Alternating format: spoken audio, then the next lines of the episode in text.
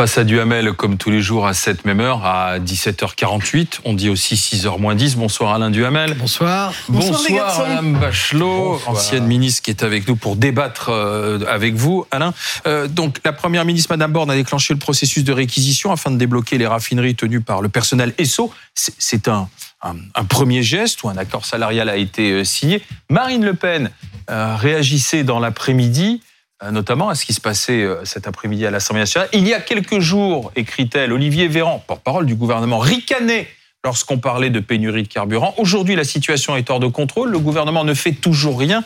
À quoi servent-ils Pourtant, elle fait, Madame, Madame, Madame Borne. Il était temps, non? Ah, il était même euh, vraiment temps. Moi, je dirais que la, réquisition, elle est tardive, elle est nécessaire et elle est dangereuse. Elle est tardive parce que, bon, on voit bien qu'il y a eu une semaine de retard avec euh, effectivement des, euh, des déclarations euh, ridicules en disant tout se passe bien, c'est en train de s'améliorer. Au moment où c'était en train de s'étendre, il y a eu, disons, une, une rapidité de réaction qui pourrait être améliorée. On a l'impression que quand il y a quelque chose de, mouvement populaire comme ça, ils ont toujours du mal au départ. Bon, donc voilà. Souvent lié au carburant, hein, oui, oui, oui, mais donc ça a été tardif. Bon, je pense que c'est nécessaire. C'est nécessaire parce que euh, d'abord les Français ont besoin d'avoir de l'essence. On a besoin d'avoir de l'essence pour se, se, déplacer, mais surtout pour aller travailler. L'économie a besoin de ça. Et euh, il y a suffisamment de crises en ce moment pour ne pas ajouter une crise à la crise. En même temps, il faut, se rendre compte que c'est dangereux. C'est dangereux parce que euh, d'une part, ça peut euh, enflammer, enfiévrer. Or, la CGT, en particulier la branche chimie de la CGT, est une des plus dures et une des plus combatives.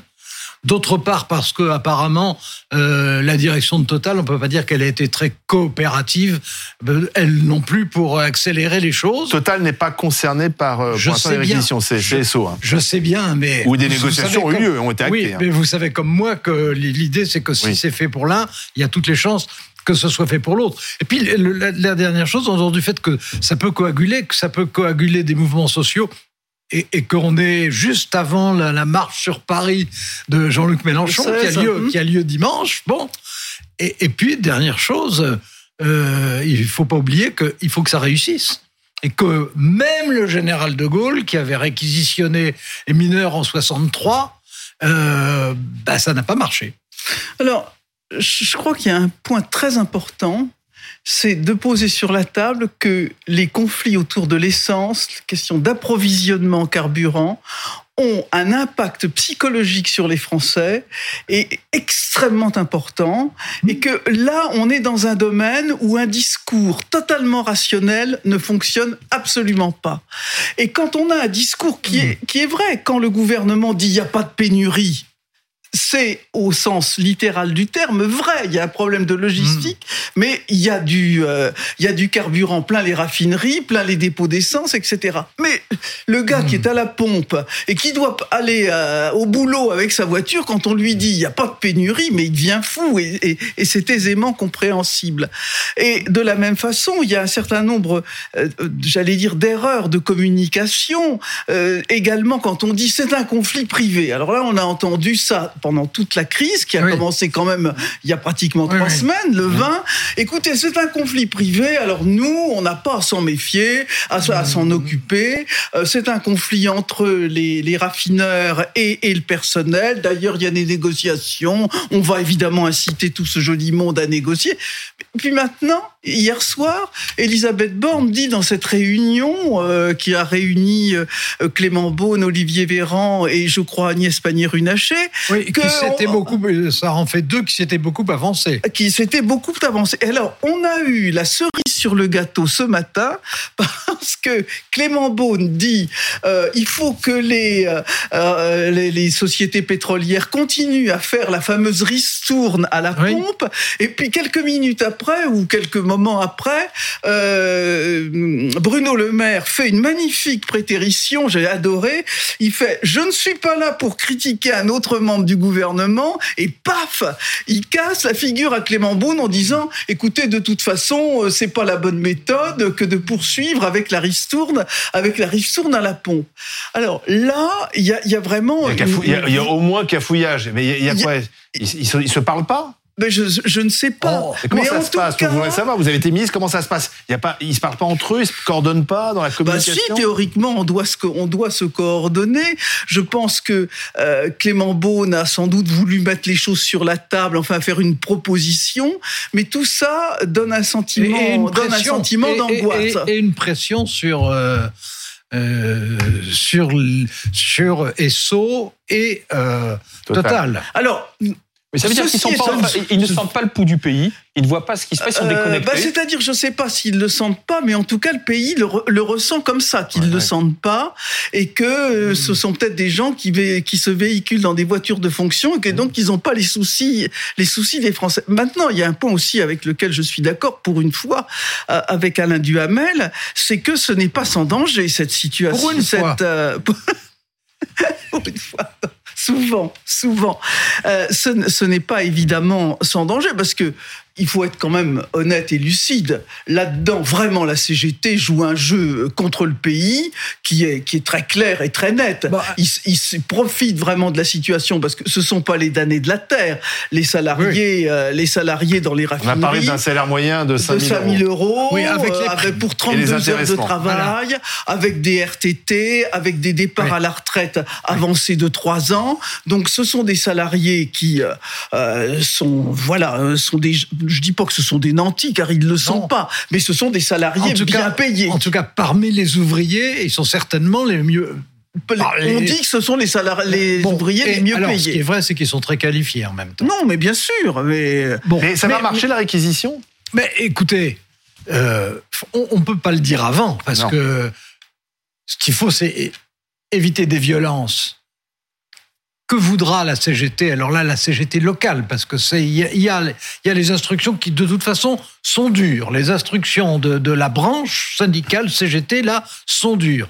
Il y a la volonté de faire un exemple, parce que c'est plus commode de faire un exemple là, et possible, euh, alors que c'est plus difficile dans des, des branches économiques qui sont qui vont moins bien.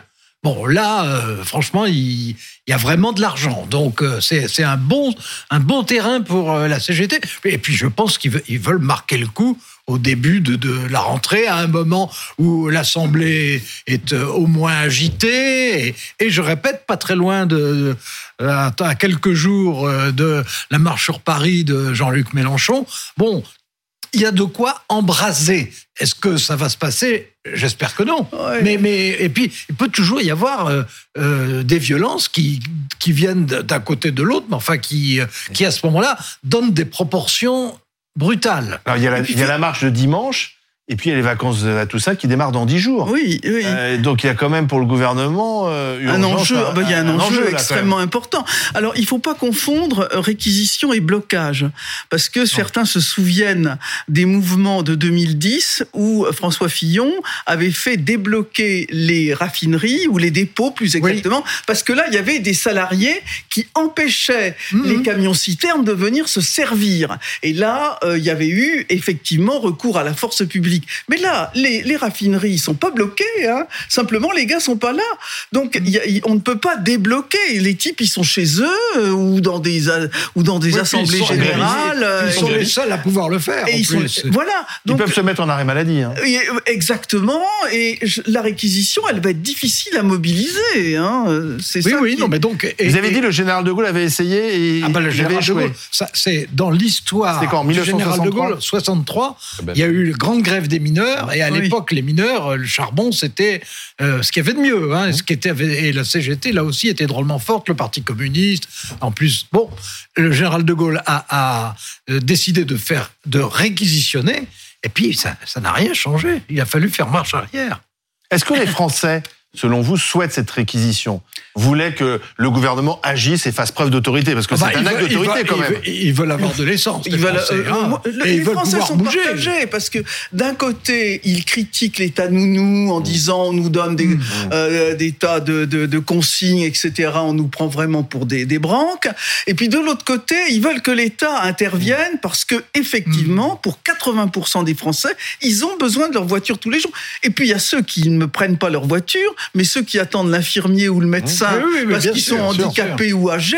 Et ça, ça les rend fous, les gens, de se dire, euh, on voyait sur les, les, les écrans euh, des, des infirmiers interrogés qui disaient, moi j'ai 40 malades à voir là, je sais pas, j'ai plus d'essence. En particulier quand on est euh, à la campagne où on n'a Ah, pas bien tous les sûr, transports bien en sûr, commun. Plus on est sûr. loin des grandes villes et plus, plus c'est indispensable.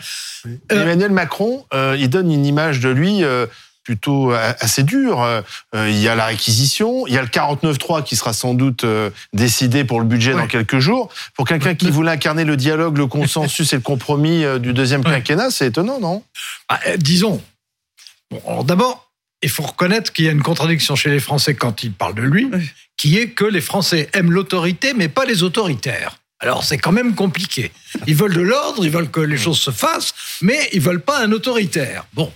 Ensuite, euh, le fait qu'Emmanuel Macron, il a proposé un certain nombre de réformes, enfin proposé, oui, si, pendant sa campagne, quand on l'entendait, euh, mais, mais que, et que maintenant il veut les faire. Ça, ça jusqu'à présent, jusqu'à ce stade-là, ça n'est pas être autoritaire. Maintenant, il faut dire les choses comme elles sont. Il a des très grandes qualités intellectuelles, il connaît par cœur ses dossiers, etc. Il sait où il a envie d'aller.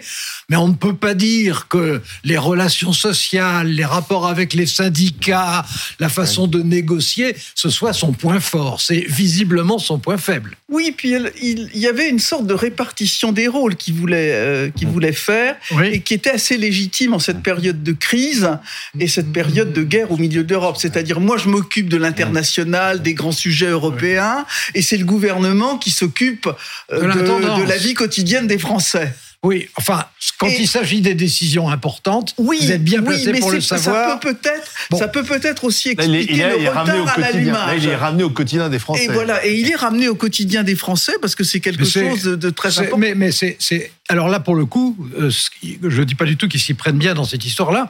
D'ailleurs, je crois qu'il est furieux, donc c'est Je crois probablement qu'il est furieux, c'est ce qui- Voilà, oui, oui. Ah oui. ce Quelques cas. indiscrétions Oui, oui, oui, oui. filtrées, il est absolument Bon, furieux. Mais, oui. mais euh, en l'occurrence, dès qu'il y a quelque chose d'important et de sensible aux gens, eh ben, euh, ça remonte au président.